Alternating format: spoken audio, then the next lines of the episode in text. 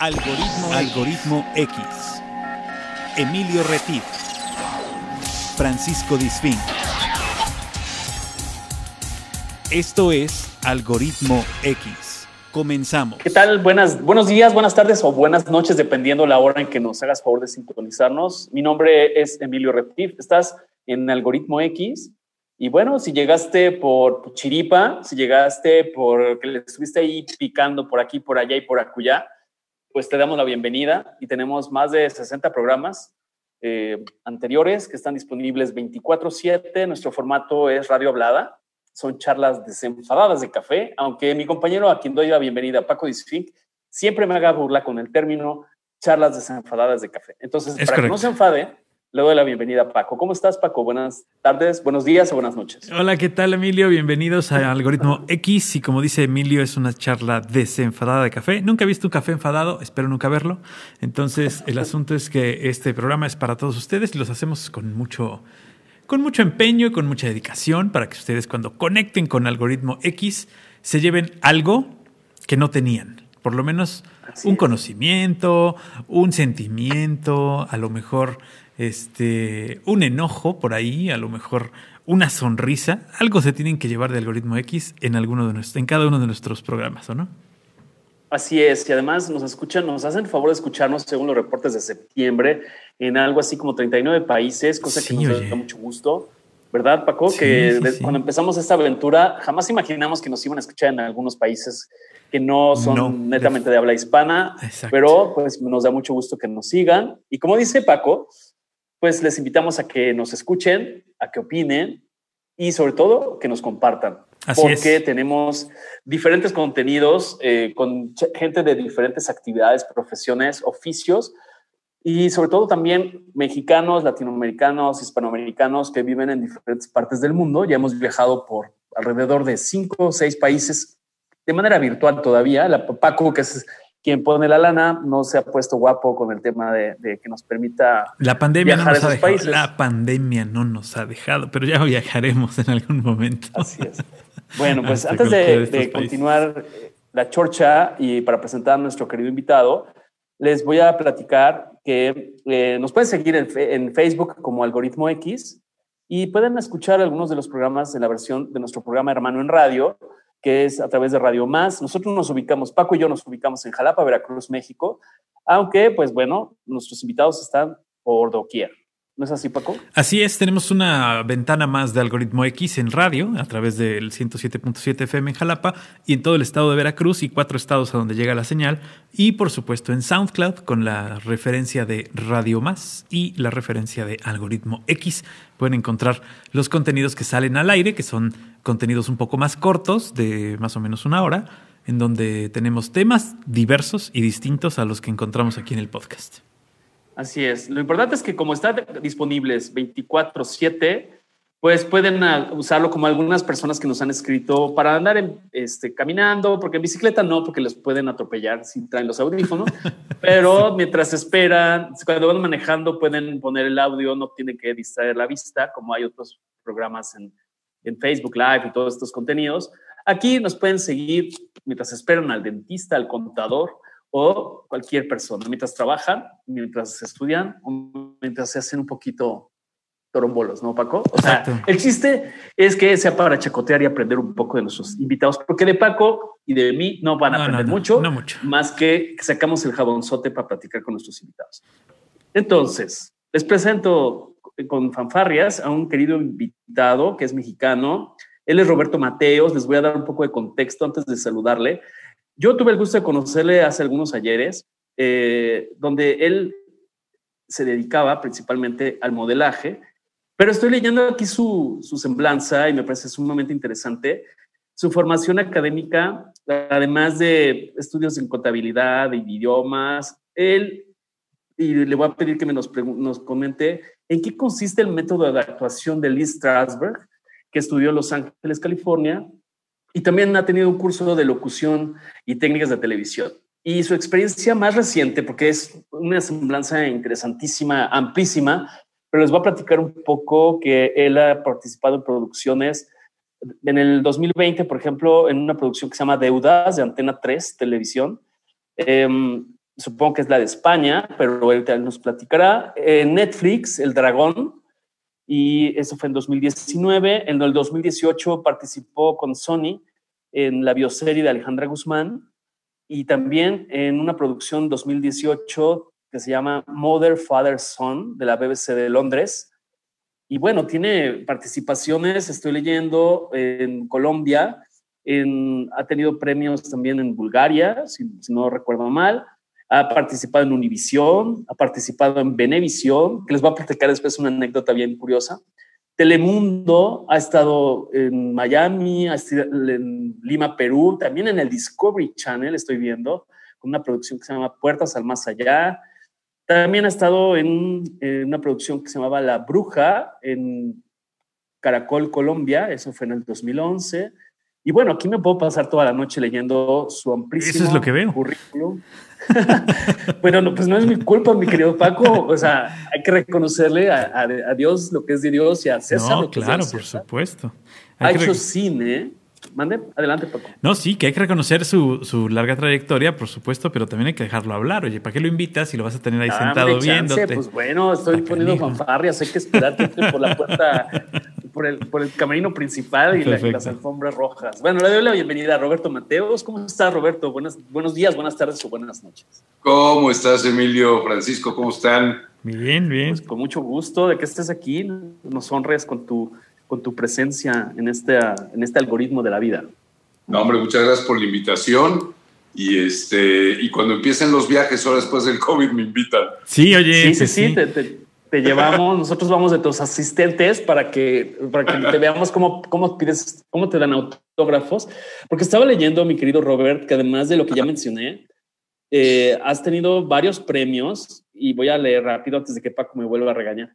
El micrófono de oro en la Asociación de Locutores de México, reconocimiento del alcalde de Miami por el aporte a la cultura teatral, el premio Sin Límite en Nueva York, el premio eh, al mejor actor antagónico eh, en Bulgaria en 2006, el premio ACE al mejor, a la mejor coactuación masculina eh, por Ladrón de Corazones en Estados Unidos. Y bueno, ¿qué te puedo decir? Este, te reconozco tu, tu gran empeño y tu gran dedicación. Muchas felicidades.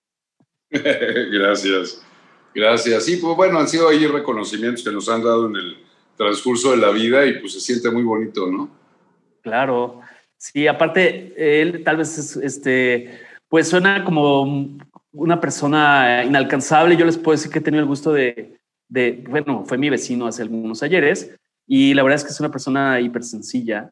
Y empezaste en las pasarelas eh, modelando para Hugo Boss, para Náutica, Daniel Hatcher y algunos otros más. Además, has estado en revistas como GQ, Vanity Fair, Vogue México y bueno, platícanos un poco así, en resumen, ¿qué onda con tu, ¿cómo llegaste al modelaje, mi querido Robert? Platícanos. Fíjate que el modelaje fue una cuestión muy curiosa porque yo quería ser piloto aviador.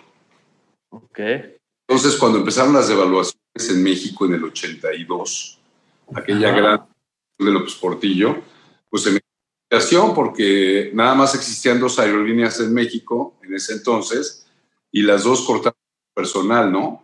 Ajá. Eh, entonces, este, pues me metí al ITAM a estudiar contabilidad, ya que se me había caído la, aviación.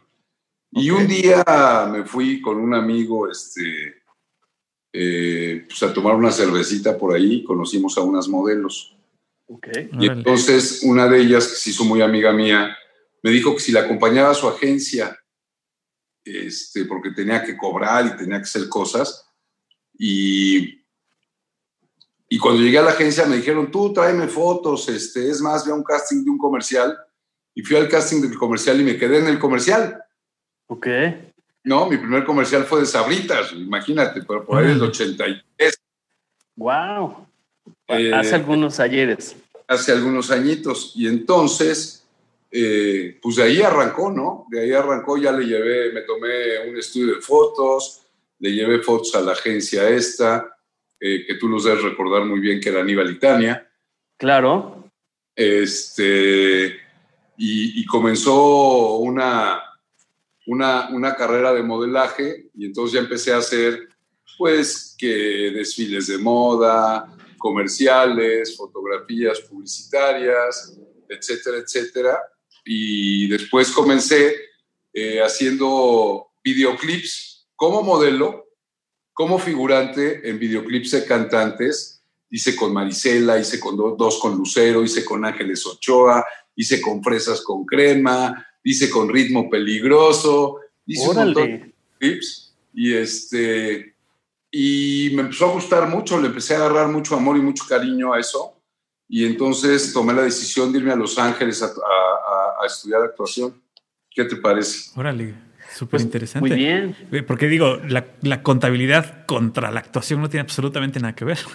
Una cosa. Bueno, hay que, saberse, hay que saberse administrar. Adiós, no tiene nada que ver. Nada que ver. No, bueno, sí, pero también hay que saberse regentear, ¿no, mi querido Robert? Totalmente. O sea, saber cobrar y saber sumarle el IVA y que la retención, ¿no? Eso también es importante, que no te Cargos y abonos, cargos y abonos y estado de resultados. Exactamente. claro, por supuesto. Oye, y en esa época cuando tú decidiste, ¿terminaste la carrera de contabilidad?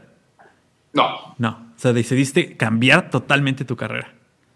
No, pues lo que pasa es que cuando eres un, un adolescente, ya no tan adolescente, porque ya tenía yo 22, 23 años, este, y te das cuenta que no, eres tan inquieto que no sirves para estar sentado enfrente Exactamente. Con una, con una máquina sumadora, ¿no? Porque en esa época era una máquina sumadora. Claro, de las de, de, las de rollito, ¿no? Sí, sí, claro, sí, sí, claro, claro. acuérdate que a nosotros lo que más nos tocó fue una, una Texas Instrument que era una sumadora. claro, sí, sí, sí. Sí, y, en las sumadoras estas, eh, si te llegabas a equivocar, tenías que volver a empezar la operación, ¿no? Exacto, exacto. No, sí, hiciste muy bien en cambiar esa, esa profesión y dedicarte a algo más, más divertido y más, más cotorrón, porque además tu carácter siempre ha sido sumamente jovial y este, yo creo que siempre ha sido el, socialitos de, de la película y andas en el cotorreo y en el cóctel y en las relaciones públicas, ¿no es así, Roberto? Pues sí, más o menos. Ya todo eso ha cambiado un poco porque pues este, pues ya, ya, ya, no voy a tanto evento, pero sí. Pero de repente. Ok. Oye, cuéntanos, ¿en qué momento tú decides irte a estudiar a Los Ángeles? Em, ¿Y por qué te vas a estudiar este método? Y que quisiera que nos platicaras un poco en qué consiste, porque yo lo que sé es que se asocia con el método Stanislavski, y que tiene que ver con el tema de la autenticidad, las expresiones, que sean convincentes, eh, construir los personajes. No es nada más que sea un buen guion, sino que tú construyas el personaje o sea, adecuado a las circunstancias, ¿no? Son técnicas, técnicas este, que se ajustan más a lo vivencial, este, a los recuerdos, a pues, pues, pues ese tipo de cosas, ¿no? Aunque, aunque realmente la técnica que acabas utilizando es la que más te acomoda a ti, no necesariamente la de Stanislavski. O, necesariamente una sola, ¿no? A lo mejor combinas para algún personaje una técnica con otra, una técnica que dices, ah, esta me funcionó con un personaje anterior y en este personaje a lo mejor le hace falta parte de este, ¿no? Y ese tipo de combinaciones que las tienes que hacer dependiendo, pues, el trabajo que te toca en el momento, ¿no? El guion, el director, el cast y uno va agarrando sus mañas también, ¿no? Conforme vas agarrando más experiencia y demás, vas agarrando mañas, ¿no? Entonces, pues a ver, necesito llorar, entonces tengo que hacer esto y meterme en la escena y meterme en la situación y todo esto. Este, y, y la técnica de respiración funciona muy bien para mí, ¿no? Por ejemplo. Claro. Ok. Oye, ¿y tú recuerdas cuál fue tu primer trabajo este, actoralmente? O sea, después de la pasarela, ya después de haber estudiado actuación, ¿recuerdas cuál fue tu primer trabajo profesional? Sí, La telaraña. Ok. En Canal Era una serie de, de, suspenso, ¿no? Era... Sí, La telaraña y una película que hice con, con los Galindo que se llamó Un corazón para dos, con Pedrito Fernández Pedrito Fernández tenía como 18 años en ese entonces, imagínate. Órale, pues. ¿Y, tú qué eras? ¿Su papá o era su hermano mayor o era su hermano menor o qué onda? O sea, ¿cómo no, yo era, el hermano Daniela Leites. Ok. Que ya estaba en fresas con crema, ¿no? Fresas con crema, sí. Órale, pues sí, ya, ya, ya llovió. Eso fue por los 90, según estoy viendo tu semblanza. La Yo telaraña. Creo, que, yo creo que la telaraña, y eso fue 89, 90, más o menos. Ok. Ok. Y luego también platícanos cómo fue el tema cuando tú decides, ya además de hacer producciones en México, que es lo que les dije al principio, que de las principales novelas o las más fuertes que, que hiciste en México después de La pícara soñadora con Mariana Levy, estuve buscando quién era la actriz, El Carrusel de las Américas, cómo olvidarlo, hiciste El Peñón del Amaranto, que si no recuerdo mal fue de las primeras producciones de TV Azteca. No. ¿No? No. Peñón, ver, el Peñón Amaranto fue cuando sale Víctor Hugo Farrell de Televisa y forma su productora que se llamaba Farrell y Asociados. Y esta era una coproducción con un Telemundo que ya no existe, ¿no?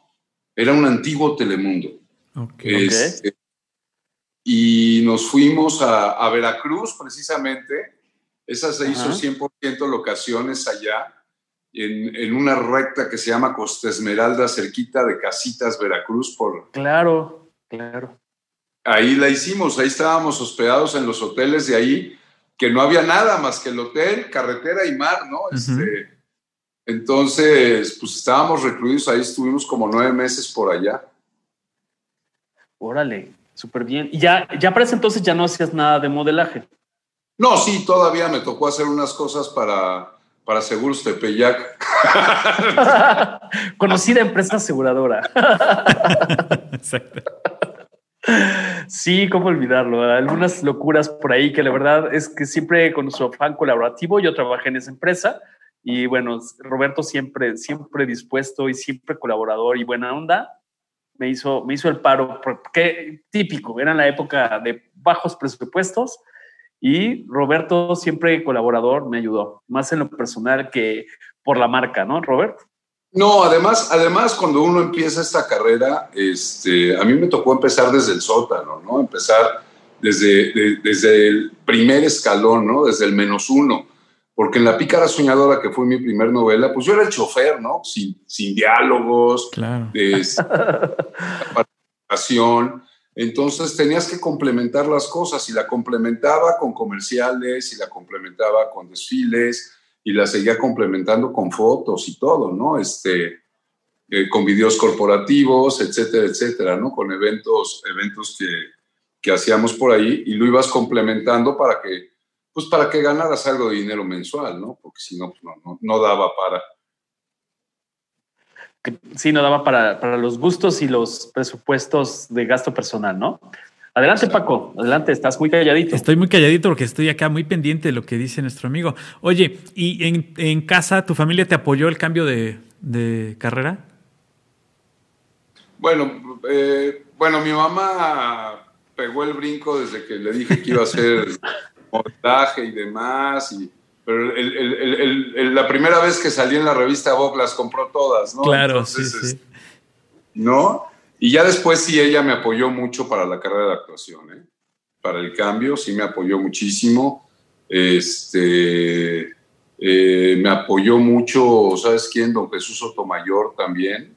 Ajá. Eh, este, y, y, y, bueno, lo logramos y salimos adelante y estuvimos pues trabajando algunas cosas con Televisa, luego El Peñón del Amaranto con Víctor Hugo, y, este, y después eh, se privatiza TV Azteca porque era Imevisión. ¿te Así es, sí, era, claro, claro. del Estado y la compra.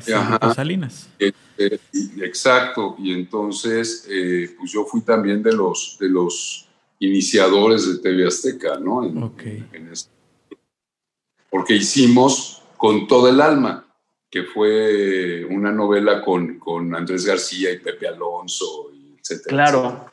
claro, claro. ¿Esa era de esa Argos? Yo pensé que era la, era la de Argos, ¿no? ¿O de, qué, de, de No. quién producía? TV Azteca. Era, era, era de La ellos, produjo- ok. No, pero la, la produjo eh, Producciones Burns, que era Juan David Burns con Elisa Salinas. Elisa. Salinas, claro, claro. Ok. Oye, Robert, y a ver, cuéntanos, porque estoy viendo en tu, en tu currículum, en tu semblanza, Ujú. que además de hablas, hablas inglés al 100%, pero hablas español y español neutro. A ver, cuéntame, ¿cómo es eso del español neutro? No, pero español neutro yo no. Ahí dice español neutro. Sí, sí, sí. Aquí, ah, pues entonces ya te metí. No, lo que pasa es que el neutro, el neutro que, que, eso se lo piden a la gente que no es mexicana, o cuando la no es 100% mexicana y la gente es extranjera, que tengan un acento que no se sepa de dónde eres, ¿no? Este, ok. Entonces, pero pues eso es, yo no sé si ha de haber colado en mi currículum eso.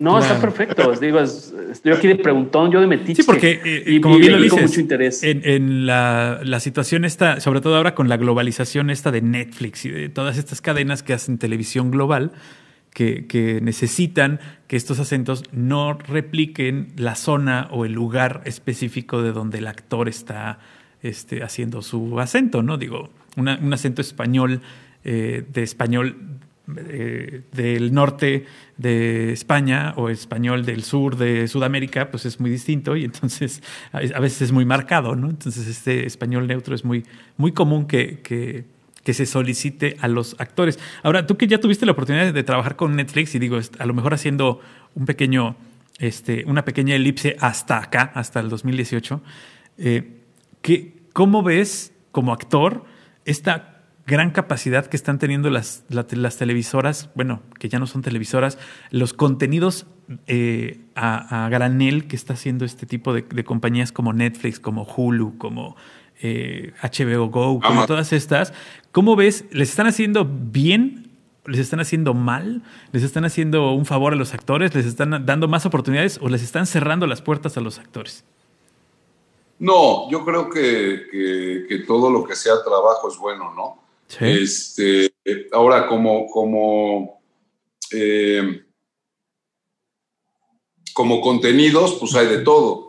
Hay contenidos buenos, hay contenidos más o menos, hay contenidos malos, este, y hay contenidos que uno ni les entiende, ¿no? Pero, pero yo creo que las plataformas están dando mucho trabajo, las plataformas han venido a, darle una competencia muy fuerte también a las, a las televisoras y eso también para las televisoras es tener que hacer las cosas con mayor calidad, ¿no? Para poder competir con, la con las otras, con las plataformas. Y además que dentro de los proyectos que ellos hacen, después podérselo vender a las plataformas también para que las plataformas los pongan al aire. Claro, sí, sí, La, la, idea es que, que estas plataformas si bien están haciendo contenido propio, cosa que no hacían hace 10 o 15 años que iniciaban, eh, se dedicaban a comprar materiales, ahora ya ellos mismos están haciendo sus propios materiales y no solo eso, están ganando la mayoría de los premios en las últimas entregas, por ejemplo como el Emmy, se los llevan casi todas las plataformas digitales, ¿no?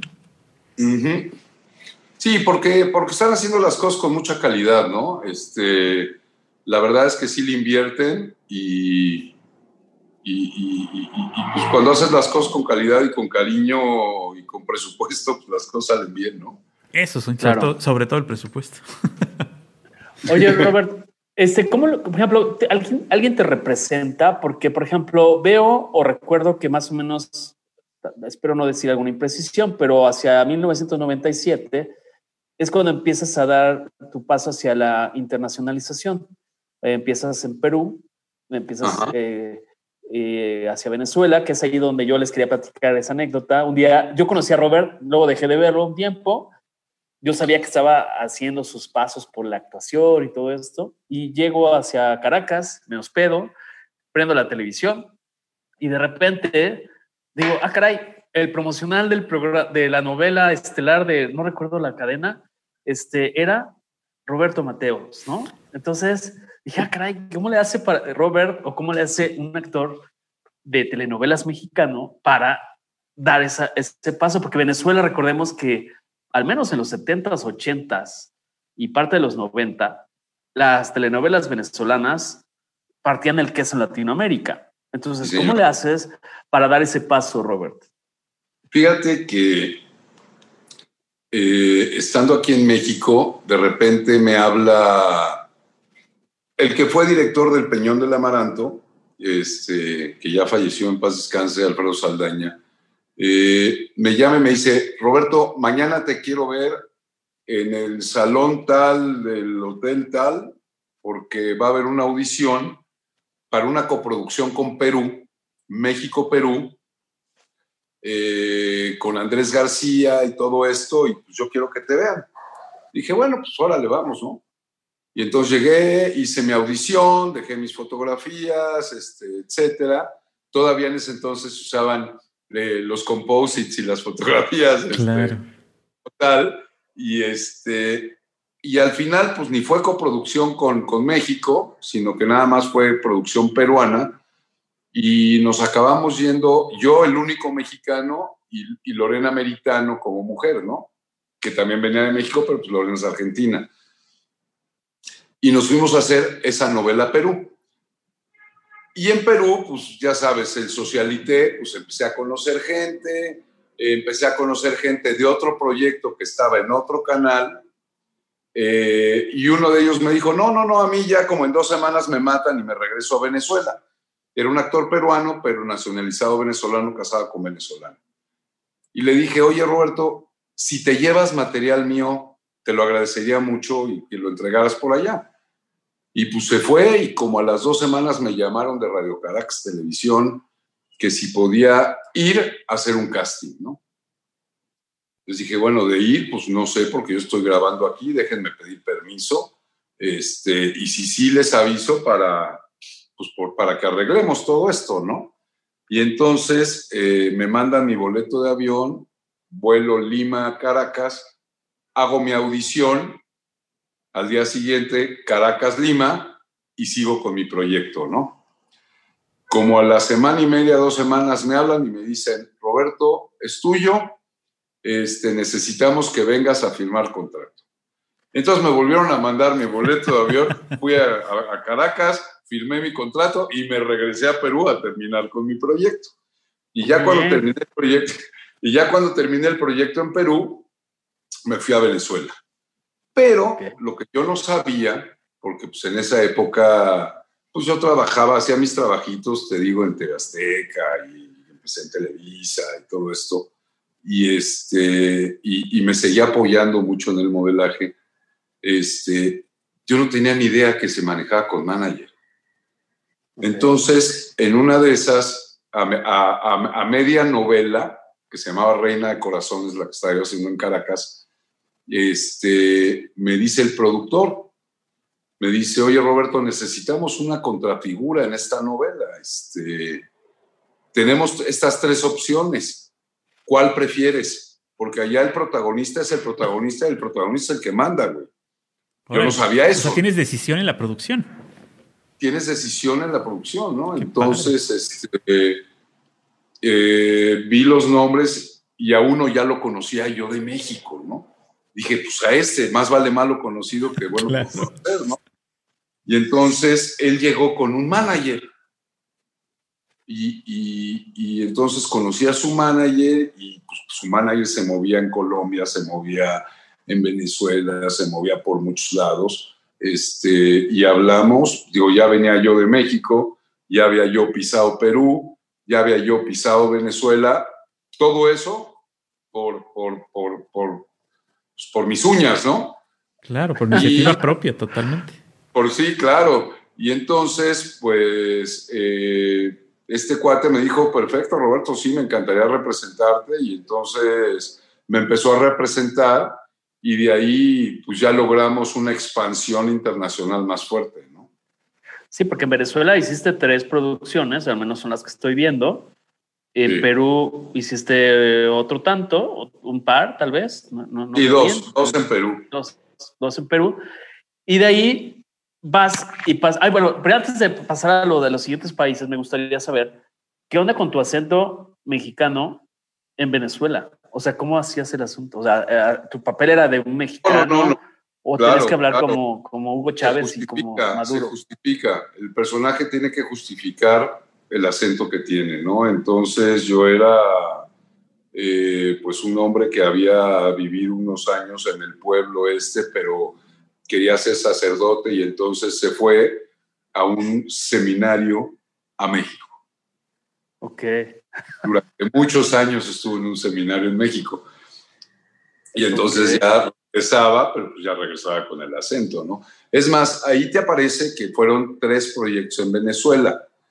Después de Reina de Corazones, me invitan a hacer Carita Pintada, que fue la segunda novela que hice con ellos, que ahí mi personaje era un árabe. Ya ves que yo no tengo cara de árabe, entonces. No, no, no, nada, nada. Este, y de repente firmo un contrato con, con, la televisora para hacer un proyecto que se llamaba Mis Tres Hermanas. Ok. Y a mí me dieron el único personaje de toda la novela que no se podía justificar otro acento, porque era el hermano mayor de mis tres hermanas, que tenía que tener un acento venezolano de barrio. ¿no? Ok. Y entonces, este, pues empezamos a grabar dos semanas y yo nada más oía por los radios, ¿y cómo va el acento del mexicano? ¿Y cómo va el acento del mexicano? Y a mí me salía más cubano que venezolano, o sea, ¿qué te puedo decir? Y entonces, si era demasiada la presión, eh, y hablé también con la producción y les dije, miren, ¿saben qué? Este, me pudieron haber dado otro personaje que se pudiera haber justificado el acento. Ustedes no están cómodos, yo tampoco estoy grabando cómodo si este proyecto no triunfa, va a ser culpa del mexicano por el acento. Claro. Entonces, claro. Por, metan a un venezolano a hacer el, el, el, proyecto, metan a un venezolano a ser el hermano mayor de mis tres hermanas y no se preocupen, yo te hago una actuación especial en otra cosa, en lo que sale un proyecto para mí donde podamos justificar muchas cosas. Claro. Y yo he hecho. Entonces, esa tercera novela que aparece en, en, en, Venezuela con Radio Caracas fue una, una actuación especial de varios capítulos, pero fue una actuación especial en lo que esperábamos un proyecto para Roberto Mateos. ¿no? Okay. Cuando estaba yo terminando esa actuación especial, me llama mi manager y me dice, Roberto, nos quieren en Perú. Y entonces, okay. este, pues terminé mi proyecto con Radio Caracas y al día siguiente volé a Lima para hacer mi segunda novela en, en, en Perú. Muy bien. Ok. Y ahí también llegaste con, con acento mexicano, o sea, no tuviste que, que cambiarlo ni ajustarlo al, al, acento peruano. No, porque además las novelas, las novelas que hacía América Televisión en Perú eh, eran muy internacionales, ¿no? Este, uh -huh. Entonces esa novela la protagonizamos Sonia Smith y yo. Sonia, aunque es venezolana, pues vivió en Colombia, yo la vivo en Estados Unidos y no tiene un acento venezolano tampoco, ¿no? O sea, tiene también un acentito que puede ser de cualquier lado, ¿no? Claro, sí, latinos claro. nada más, finalmente. Exacto, exacto. Claro, aparte, yo pienso que así como de repente hay muchos galanes en novelas en México que son o argentinos o de otro país, pues también, uh -huh. también tú como, como un actor mexicano eh, también te puedes posicionar en Sudamérica de una manera adecuada, con un buen manejador, con un buen manager y aparte claro. de talento, evidentemente, ¿no, Roberto? Sí, sí, sí, sí, sí, sí. Oye, y en este okay. asunto, en este asunto de la actuación, ahora que tú tienes, bueno, que tú ya tienes una carrera, ya tienes un camino andado y que este, has pasado por muchas producciones en distintos países, eh, ¿cómo ves a los que están empezando en la carrera de la actuación, a los que están ahora como talentos de, de, de apenas descubriendo su talento, que están entrando a las novelas? Eh, ¿Les ves alguna diferencia? ¿Ves que están mejor preparados? ¿Ves que están menos preparados? ¿Cómo ves a, los, a las nuevas generaciones de actores? No, mira, mientras tengan preparación, yo, yo, yo, yo les doy luz verde, ¿no? Porque, porque esta carrera también de repente se volvió, se volvió con gente que nada más por la cara bonita y por el abdomen cuadrado decían, puta, así funciona, ¿no? Claro este, y va para adentro y, y, y, y, sin, ningún, sin ninguna escuela, sin ningún estudio, sin ningún recurso, ¿no? Este, claro. Ahora, lo que están Además, empezando, perdón, yo les diría adelante. que tengan mucha paciencia porque es de paciencia y es de no desesperarse y es de poco a poco y que no quieran empezar a correr antes de empezar a gatear, ¿no? Porque... Sí, claro, y seguramente la cara bonita ayuda, porque sí debe ayudar, este, y el cuerpo perfecto ayuda también, pero el talento, la dedicación y, entre, y la entrega que le pongan a cada proyecto es lo que los va a llevar adelante. Sí, claro, claro, claro. No, y hay que entregarse, porque esta, esta carrera así como la ves, que sales en la tele y la gente te conoce y viajas. Lo glamuroso es poco. Es, muy sacrificada, sacrificas muchas cosas, ¿no? Claro. Este, son jornadas de trabajo muy largas, la gente no sabe lo que hay detrás de cámaras, que estés a las 5 de la mañana hasta arriba de la Jusco a 4 grados bajo cero en camisetita, ¿no? Este, Porque a esa hora es la mejor luz y te chingas. Sí, exacto. Sí, te lo juro, te lo juro. O sea, la gente no sabe lo que hay detrás que a las 4 de la tarde estás grabando en una zona selvática y te comen los moscos, ¿no? Este, o sea, hay muchas cosas que, que, que, que, la gente no sabe, ¿no? Pero sí es de mucho sacrificio esta carrera. Claro, y que no siempre vas a llegar con la gran producción de que te ubiquen en tu camerino o en tu trailer park particular con cinco asistentes. Igual te vas a tener que cambiar, que alguien te haga casita y vámonos, ¿no? O sea, ese, ese tipo de cosas de actitud y de sencillez y de humildad y de decir, va, o sea, pues me adapto, ya vendrán tiempos mejores, empiezo como tú lo decías, como chofer, tal vez no tengo un diálogo, pero eso se va, se va secuenciando, este, vas tejiendo tu carrera y tu reputación como un actor de carácter colaborativo, que no, que no genere envidias, que todo ese tipo de cosas, ¿no, Roberto? Sí, claro, claro, claro. Ya sabes que de todas maneras si en todos lados y en todas las carreras hay mucho celo profesional, pues en esta que se manejan tantos egos más todavía, ¿no? Entonces, este... Claro. Y lo, difícil que es para un actor separar su carrera o separar a sus personajes de su vida real. Me refiero, y, quisiera que, nos comentaras tú, eh, la gente que te conoce por una actuación en algún momento, cuando te ve en la calle, te ve como ese personaje te ve con esa actitud y quiere que lo abraces y quiere que lo beses y quieres que sea, quiere que seas el personaje que él conoce en la televisión. Y, tú, a, lo mejor a lo mejor a ti te agarran en el peor momento y te acabas de pelear en el súper con la cajera y pues tienes que poner tu sonrisa y, y, ese tipo de cosas, eso es lo que la gente a veces no les hace mucho clic, que tú eres una persona, no eres el personaje, ¿no?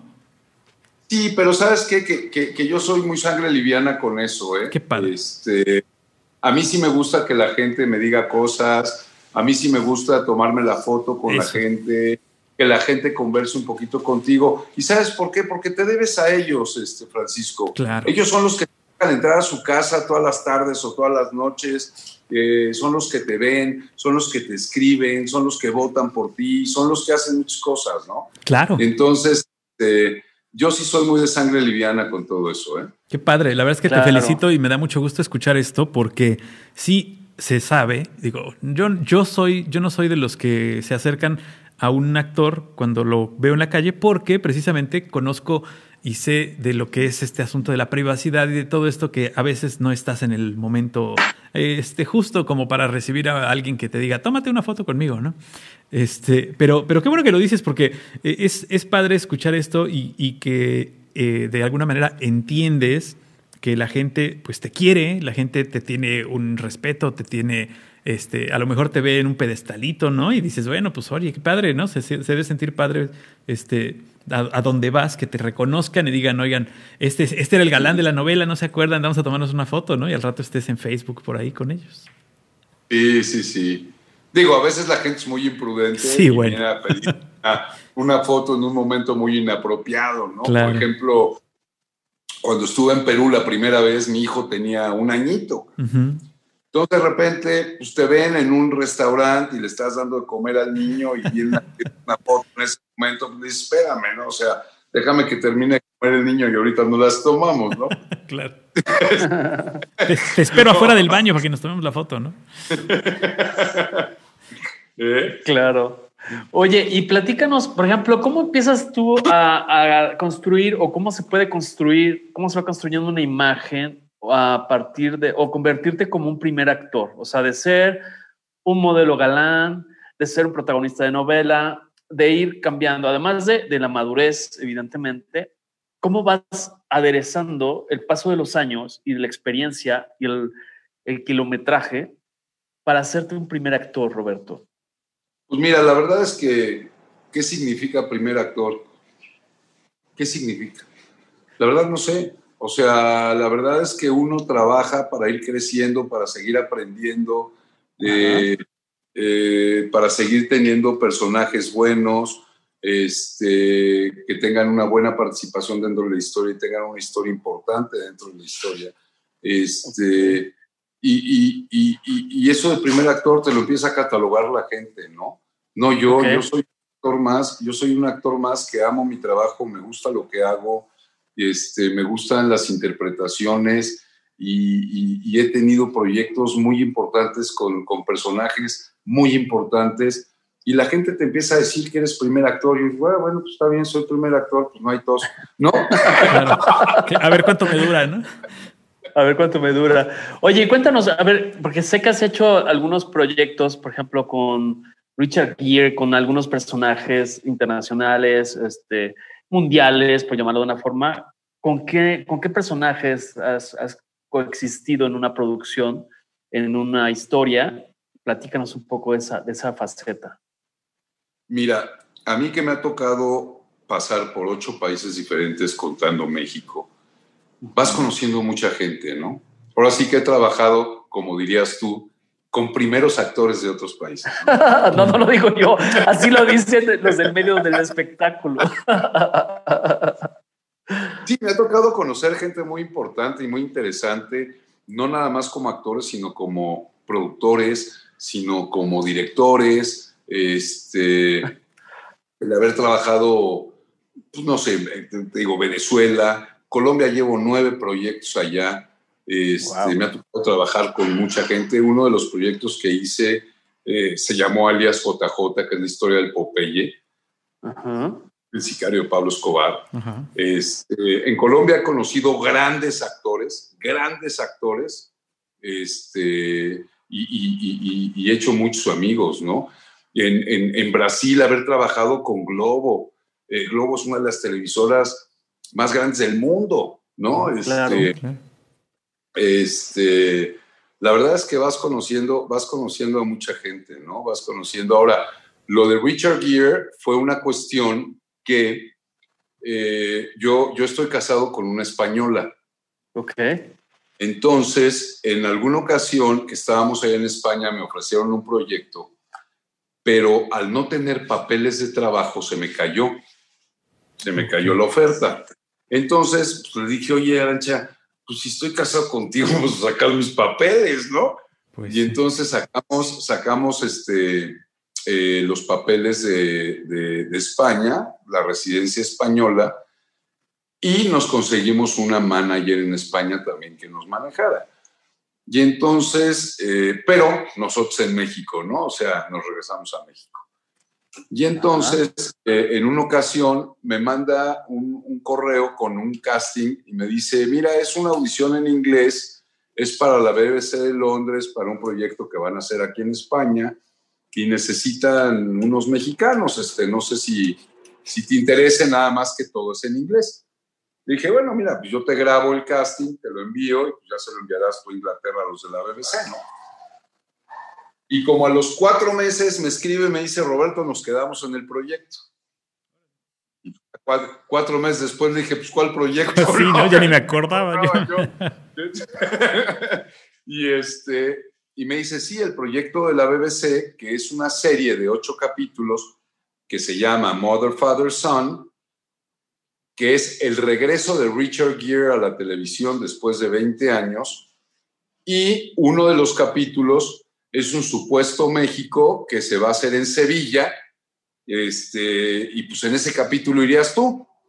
Dije, ah, bueno, pues perfecto. Entonces este, me fui a España, a Madrid. De Madrid ya ellos me transportaron a Sevilla, me hospedaron, estuvimos como una semana en Sevilla haciendo todas mis escenas porque era supuesto México, entonces el Parlamento de Sevilla era Palacio Nacional de México. Órale. Y, mis escenas en ese proyecto eran eh, al tú por tú con Richard Gere, ¿no? Este, él y yo y otros dos que supuestos mexicanos, pero no eran mexicanos, ¿no? claro. Entonces, este, este, pues también son cosas bien, bien, bien interesantes, ¿no? Experiencias que, pues que te dejan un montón y te dejan experiencia y haber convivido ahora sí con ese primer actor, con ese gran actor. Oye, ya dame chance, Robert, ya dame chance. Yo lo leí, yo lo leí, no me... Ahora sí que yo, yo no choqué, me chocaron. No, no, no, y, ver y conocer que, que, digo, por lo menos Richard Gere es un cuate súper humilde, ¿no? Es un cuate que te saludaba de abrazo, te daba las gracias, se despedía de abrazo, llegaba y te sacaba conversación y platicabas con él, etcétera, etcétera, ¿no? Entonces, eh, pues hay gente, hay gente que vale la pena por todos lados en este medio, ¿no? Sí, claro. claro. Y, que, te das cuenta cuando trabajas con ellos, cuando tienes la oportunidad de, estar al tú por tú, como dices tú, en, en la actuación, y, y, que además eso hace pues más fácil, ¿no? El trabajo. Ah, sí, pero por supuesto, por supuesto, porque de por sí este, eh, tienes a, esa persona enfrente de ti, a ese gran actor. La presión, claro. Y si te presiona, si te presiona además, pues la puedes cagar fácil, ¿no? Sí, este, sí. Ahora, eh, este mismo, este año se me reactivó un proyecto, el que decías de deudas, Emilio, con, con Antena, Antena 3, ¿no? con la para Antena 3, que ese todavía ni siquiera sale al aire. Pero es un proyecto también que por medio de mi manager eh, me llamaron directamente, si sí ya fue sin casting ni nada, eh, por un casting que yo ya había mandado anteriormente en inglés también. Y esta serie es una serie también de ocho capítulos, no, de 13 capítulos que la protagoniza Carmen Maura. Carmen Maura es de las, de las actrices de Almodóvar. De, las primeras actrices. Sí, sí, sí, sí. Sí, eh. claro, con Almodóvar, ¿cómo olvidarla? Claro. Sí, Oye, qué maravilla. ¿Y qué tal, ¿qué tal tu convivencia con ella? Conforme vas pasando, conforme vas pasando por producciones, por distintos países, vas conociendo gente bien interesante, ¿no? Claro, por supuesto. Todo, todo suma y todo, todo va nutriendo tus experiencias y tu desempeño actoral, ¿no? ¿Y, ¿Y, dónde te sientes más cómodo? Por ejemplo, yo sé que eres adaptable y todo, pero más antagónico. Eh, ¿Cuál es tu, el, estilo que más te gusta? O sea, yo sé que, que, estás abierto a los proyectos, pero donde sientes que, que, más has disfrutado hasta ahora, por lo menos, ¿no? ¿Donde más me divierto? El antagónico, el villano. ¿El antagónico? Es, es maravilloso el villano. Porque, y ahí cómo lo trabajas, o sea, porque tienes ahí un villano, así un villano en la parte oscura que todos tenemos, o, cómo lo alimentas. No, mira, por ejemplo, hay un proyecto que ese lo pusieron no completo en, en, televisoras y demás, porque está muy mal hablado. Ok. Está muy mal hablado, decimos muchas groserías en ese proyecto. Se llamaba Las Buchonas. Este, pero ese era, éramos Joaquín Cosío y yo los, los, los narcos importantes en ese proyecto, ¿no? Este, que ese es otro, otro, otro, encanto de persona, el Joaquín, ¿no? Es, es, este, así como lo ves que también trabajó en Estados Unidos con James Bond y hizo esto, hizo el otro, es un encanto de persona. Entonces, eso era un villano, pero tenía parte comedia, ¿no? Este, un villano medio cómico, medio cómico. Este, y el villano, y el villano del dragón es otra cosa, ¿no? Es otra cosa completamente. Pero a mí me gusta mucho porque cuando uno es bueno, cuando a ti te dan un rol de bueno, tienes que seguir una línea. Y no te puedes salir de esa línea porque si no dejas de ser bueno. Claro. Y cuando tú eres el villano, puedes hacer lo que se te pegue la gana. Claro puedes hacer lo que tú quieras, puedes improvisar, puedes hacer de hipócrita, puedes hacer de bueno, puedes hacer lo que se te pegue la gana y no se te y no se te quita eh, la villana. Yo, yo manejo mucho, por ejemplo, yo veo mucha serie, ¿no? Y entonces, desde que yo empecé esta carrera y empecé eh, con papeles muy chiquitos, yo veía a los actores protagónicos, antagónicos y todo esto, y yo los observaba mucho, ¿no? Y entonces cosas que me gustaban me las iba robando. Me las iba robando de distintas personas, de distintos actores, y te vas armando, ¿no? Te vas armando tú. Ahora, cuando ti, a mí, cuando me toca hacer un villano, pues yo agarro y me paro enfrente del espejo y digo, a ver, este güey, ¿qué mirada va a tener? ¿Qué tics va a tener? Que, que, lo caracteriza, ¿no? Que sea, que sea, este va a ser Epigmenio Moncada. ¿Qué tics va a tener? ¿Cómo va a ver? ¿Qué va a hacer? ¿Cómo va a hablar? Este, etcétera, ¿no? Este, ¿Qué le va a pasar cuando le digan esto? Va dando una forma al personaje, ¿no? Claro. Sí, lo vas creando desde cero, bajo las premisas que te dan en el guion, para que no sea, como bien dices, que aprendes de los demás, para que no digan, ah, este se copió a Aníbal Lecter, ¿no? O sea, es un personaje nuevo creado de todo lo que has aprendido.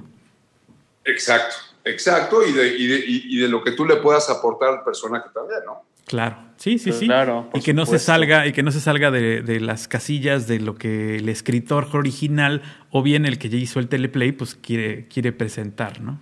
Oye, de todos los proyectos que has tenido, seguramente tienes un favorito. ¿Cuál ha sido tu, proyecto favorito como actor?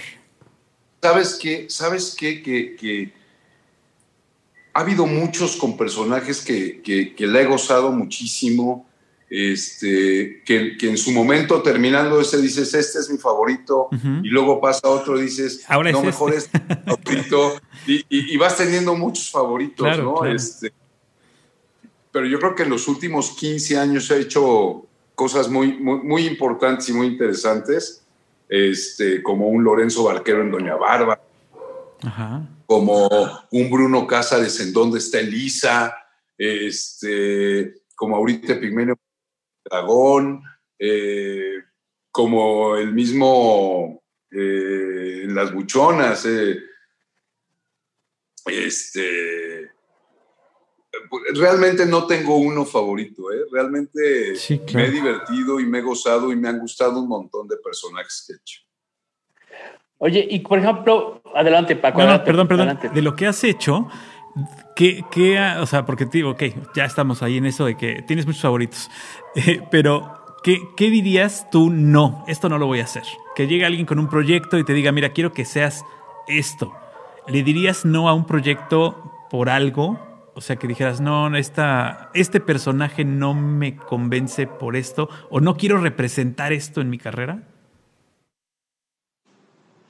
Pues no, no, yo creo que yo creo que el que es actor hace lo que sea, ¿no? Este, el que es actor, este, puede interpretar cualquier personaje, ¿no?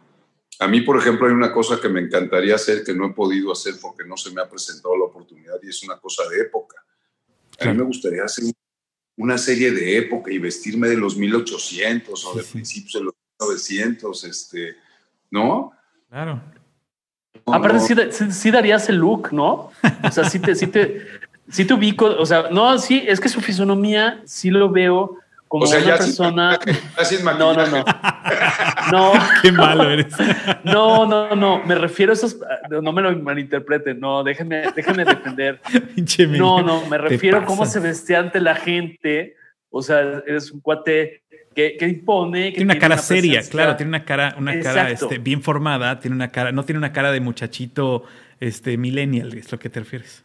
Es, exactamente, sí, defiéndeme. Tú no me es como de edad de Emilio, cabrón, imagínate. ya me, ya me echas, ya me echo carrilla con el tema del primer actor, ya déjame, déjame, suéltame, suéltame. Suéltalo, maldito, suéltalo. no, pero eso suena muy bien. Yo sí te veo en un programa o en una producción de, de, época. Ojalá alguien por ahí. Además, esté escuchando. Debe ser, debe ser todo un reto hacer una, una producción de época por todos los elementos que se tienen que cuidar. Debe ser padrísimo trabajar en algo que te exija tanto, ¿no? Sí, claro. Sí, sí, sí. Y acuérdate que, que depende del personaje, los personajes hasta se paran de manera diferente, ¿no? Este, sí, claro.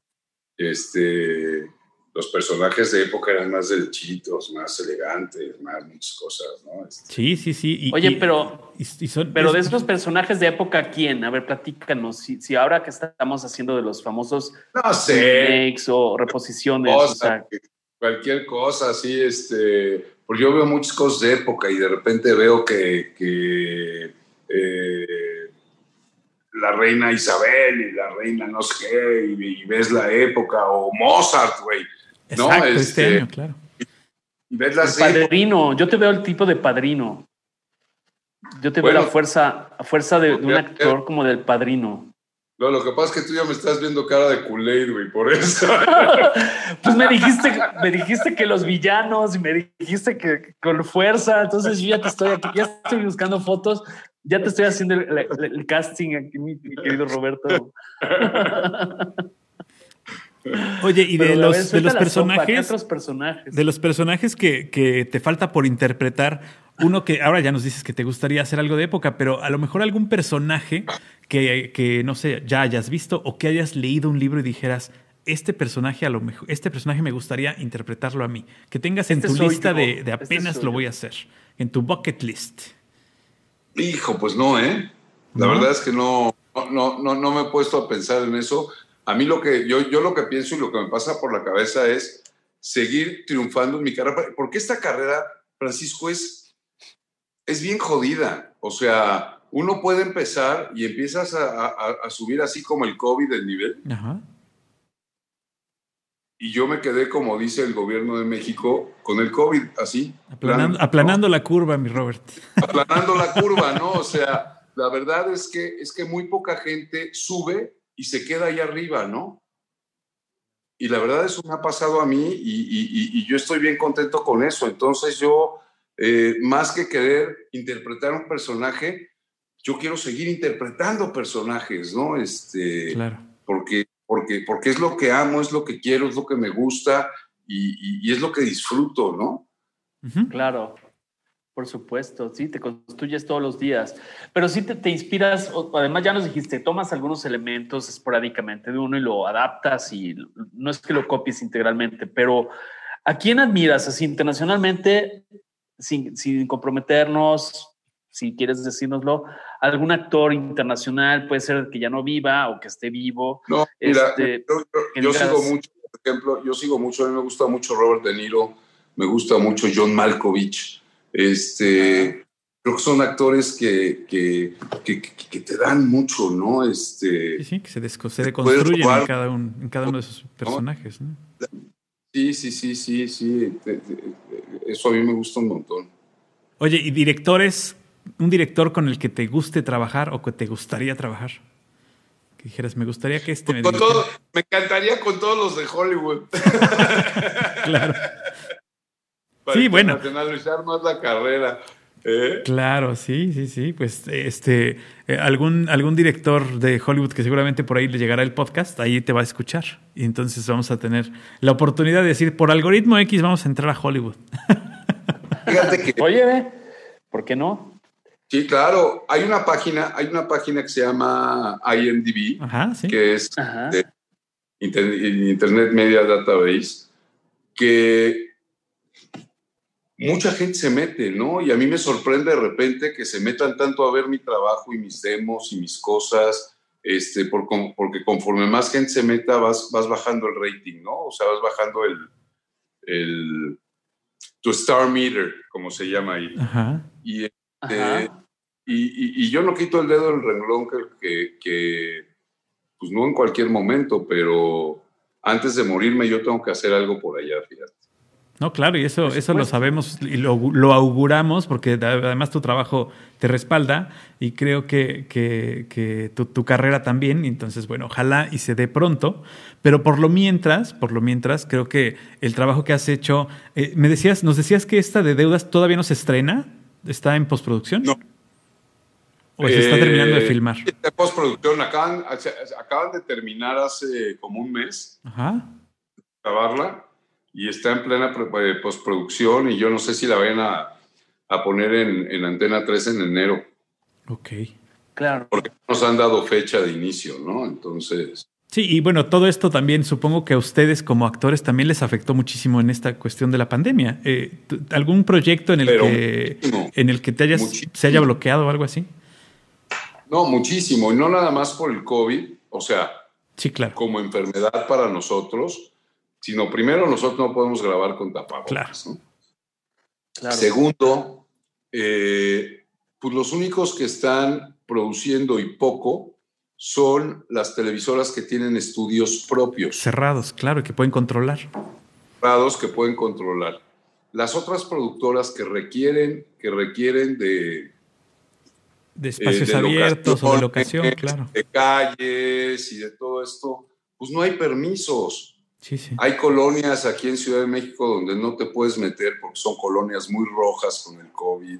Eh, entonces no hay permisos para, eh, irte con los camiones y con los motorhomes y con la camioneta de producción y con, con la unidad móvil y las cámaras y todo, y no te dejan grabar en la calle, ¿no? Entonces, claro, porque entonces sí, está un poquito complicado. Todo el detrás de cámaras, que mucha gente a lo mejor no conoce, es a lo mejor el personaje principal y la secundaria van a salir a cuadro, pero van 70 personas a grabarlos. Exacto. ¿No? Y, y, si es una escena que tiene que estar mañana, tarde y noche, entonces van 100 y, tienes catering y tienes un montón de cosas que esas cosas pues son donde no puedes mantener la sana distancia, donde los permisos, como tú dices, no se otorgan y pues sí, seguramente les ha estado pegando bastante gacho. Sí, nos ha muy gacho, muy gacho nos ha pegado, pero bueno, ya se reactivarán, ¿no? Este, tenemos la, eh, pues no certeza, pero tenemos la ilusión de que ya salga una vacuna y se puedan reactivar las cosas. Sí, hombre, sí, la verdad es que sí. Eh, y, Oye, Roberto. reactivarlos. Perdón. Y otra, otra faceta que, por ejemplo, en el futuro, en el mediano plazo, largo plazo, por ejemplo, te visualizas eh, dirigiendo eh, actualmente, te, visualizas escribiendo, preparando nuevos talentos actorales, te visualizas escribiendo no sé, eh, produciendo? Mira, escribiendo, escribiendo ya lo hemos hecho con mi mujer, este, inclusive ahí hay en el cajón varios proyectitos que, que los hemos estado queriendo mover. Eh, yo no soy escritor profesional, pero, pero, pero se me ocurren muchas ideas, se me ocurren muchas cosas, ¿no? Es la que escribe es ella, pero a mí se me ocurren algunas cosas. Este, Dirección, sí, sí he dirigido, porque hemos hecho, en Miami hicimos mucho teatro, este, y sí me tocó dirigir algunas cosas. Eh, produjimos una obra de teatro en Miami también. Este, entonces, pues bueno, ahí poco a poco estamos eh, metiéndonos en otras, en otras fases de, esta gran carrera y, pues vamos a ver cómo nos va más adelante. Sí, claro, por lo, por lo mientras, mientras puedas actuar, lo tuyo es la actuación. Sí, lo mío es la actuación. Definitivo, ¿no? Eh, pero sí, tal vez más adelante, a lo mejor todo esto que tú tienes y que, y que pudieras volcarlo en nuevos talentos, volcarlo en, en, especializaciones de algunos talentos, de actores, de cantantes, de productores o de directores, a, manera de tener una cátedra o tener unos este, talleres propios, ¿no? Eso estaría padrísimo también, cambiar un poco. el eso, eso sí, eso sí, nos los han ofrecido, lo que pasa es que no se han podido consolidar. Este, andábamos queriéndolo hacer en Panamá, por ejemplo, eh, pero al final no hubo arreglo con la gente de Panamá. Eh, y, bueno, ya tenemos también hasta un taller preparado y todo para poder luchar adelante, ¿no? Lo que pasa es que pues hay que, hay que tener el tiempo y la posibilidad y todo. Pues ahorita tendría que ser virtual como estamos nosotros, ¿no? Y no es lo mismo, no es lo eh. Claro, oye, y este, tus redes sociales, por ejemplo, eh, ¿cómo te pueden seguir? Algunas personas a nivel, pues, gente que le guste conocer producciones de talentos mexicanos, hispanos, o también otros, algunos productores que por ahí lleguen a escuchar, cómo se contactan, cómo te siguen, etcétera. Mira, yo, yo manejo nada más Twitter y e Instagram. Yo Facebook no tengo. Este, eh, es arroba Roberto Mateos TV. Y, y pues la verdad monto muchas cosas, tanto de trabajo como de vida personal y familiar y demás, este, para que la gente también conozca un poquito de lo que es la vida personal del actor, ¿no? No nada más su trabajo. Y, y, bueno, pues ahí vamos. Ok, o sea, en ambos, en Instagram y en Twitter, Es Roberto Mateos TV. Exacto. Ok, pues ahí está para los que nos están escuchando y si nos están escuchando fuera de México, en algún otro país y quieren conocer más acerca de, de, Roberto, también lo pueden buscar en IMDb, como decía hace un rato, ahí está como Roberto Mateos y ahí viene toda su historia, todos sus proyectos, este, para que sepan qué es lo que está haciendo, qué es lo que va a hacer y por ahí pues seguramente irá creciendo esta lista en donde eh, pues ojalá y, te, auguramos más éxitos de los que has tenido y como dices tú, continuar con los éxitos. Yo creo que eh, la mejor eh, carrera de un actor es cuando siempre tienes éxitos y de repente este, tú decides decir, ya no quiero tener más éxitos y retirarte, ¿no? O, la, o, la, o la vida te dice hasta aquí y ya, ¿no? O la vida te dice hasta aquí y ya, ¿no? Pero, pero este... Ojalá llegáramos, ojalá llegáramos a ese punto que dijera yo ya ya hasta aquí, ya no trabajo más. Sí, sí, sí. Eso está bien difícil, déjame te digo. No, claro, por supuesto. Eso es, eso es este, el sueño, el sueño. Y yo creo que no solo en la actuación, en cualquier carrera, ¿no? El decir, yo decido que ya no quiero trabajar. Exacto. Pero bueno, mientras tanto, pues estamos seguros que vas a estar dando tu mejor esfuerzo y consiguiendo los mejores, los mejores lugares de actuación y donde puedas este, demostrar tu talento. Exacto, ojalá, ojalá sigan muchos. Así será, así será, mi estimado Robert. Me imagino que estás cocinando algunas cosas y bueno, no, no podemos anticiparnos porque yo sé que a veces ese tipo de cosas se reservan por obvias razones, pero pues por la trayectoria que llevas, yo sé que vas a seguir creciendo. Te deseo y te auguro muchísimo más éxito del que ya has tenido y pues no sé. Y luego, se pone, luego se ponen a planear y llega el COVID, así es que también no se pongan a planear tanto. te juro, Nadie lo planeó. Eso es cierto, hay, hay proyectos que ya teníamos de inicio para noviembre, diciembre, y no, pura madre, ya se pasaron para enero, febrero y marzo, ¿no? Este, la gente, imagínate lo que es, porque además dentro de, las, de los cuidados de salud que tienes que tener hoy día en una producción, pues tienes que tener este exámenes COVID para todos. Sí, sí. Para todos, no nada más para los actores, o sea, para toda la producción, técnicos, electricistas, para todos. Entonces, sí, realmente el presupuesto de una producción se te sube mucho, ¿no? Además, es algo que, además estas pruebas que, no son, que no son inmediatas, Roberto, que, que, te dicen, te tomo la prueba hoy y enciérrate porque en siete días no sé qué pasó, hasta que me den los resultados, ¿no? Sí, bueno, todo. A mí en España, en España, ahora que estuve haciendo lo de deudas, y era una vez a la semana. Claro. Una vez a la semana prueba para todos, ¿no? Sí, claro. bueno, ni actor porno, así tú. Sí, no. No, no, no, no. O sea, la, del, la, del SIDA cada semana, o sea. Sí, no, aquí, aquí, de verdad, una vez a la semana. Eh, la primera, la primera sí era un examen de 48 horas de sangre directo y después eran, eran exámenes rápidos, ¿no? Este, De los que... Antígenos, claro. Sí. Y, y, bueno, pues hasta ahorita, hasta ahorita porque me hice uno hace 15 días, dos, tres semanas, este, pues todavía el coronavirus no se me ha acercado y espero que, mantenerlo lejos. Ojalá. Todavía, ¿no? Mantenerlo lejos. Así es. Robert, algo que nos quieras compartir, que no te hayamos preguntado, eh, algo que quieras compartir con la gente que nos escucha. No, pues primeramente darles las gracias por el tiempo. Este, me dio mucho gusto verte, Emilio, después de tantos años. Eh, conocerte, Francisco, también. Igualmente, Roberto, igualmente. Les agradezco mucho este, ¿cómo dices que es? ¿Enfadado de café o cómo es? Pláticas desenfadadas. De, desenfadadas de café. Aquí el orden de los factores sí, altera el producto. Es que esa es de su época, Francisco, porque sí, ahorita sí, se llaman pláticas enfadadas de chela. Exacto. De algo, ¿no? Así es. Exacto, pero tú no me andes ventaneando, mi querido Robert. ya voy por mi cocol, con mi, con mi chopeadito, con mi café. Entonces, ya es hora de momir.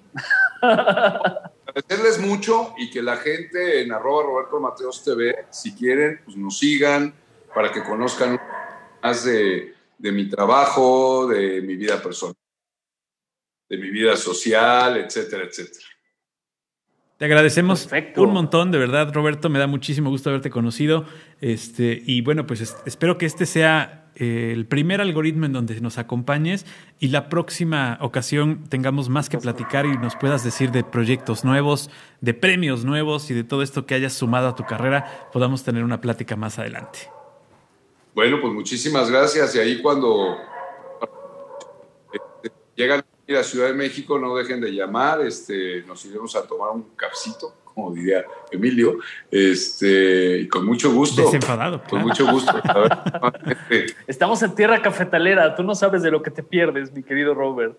No. El café no está peleado con la chela. No, no, no, por lo tanto soy súper cafetero.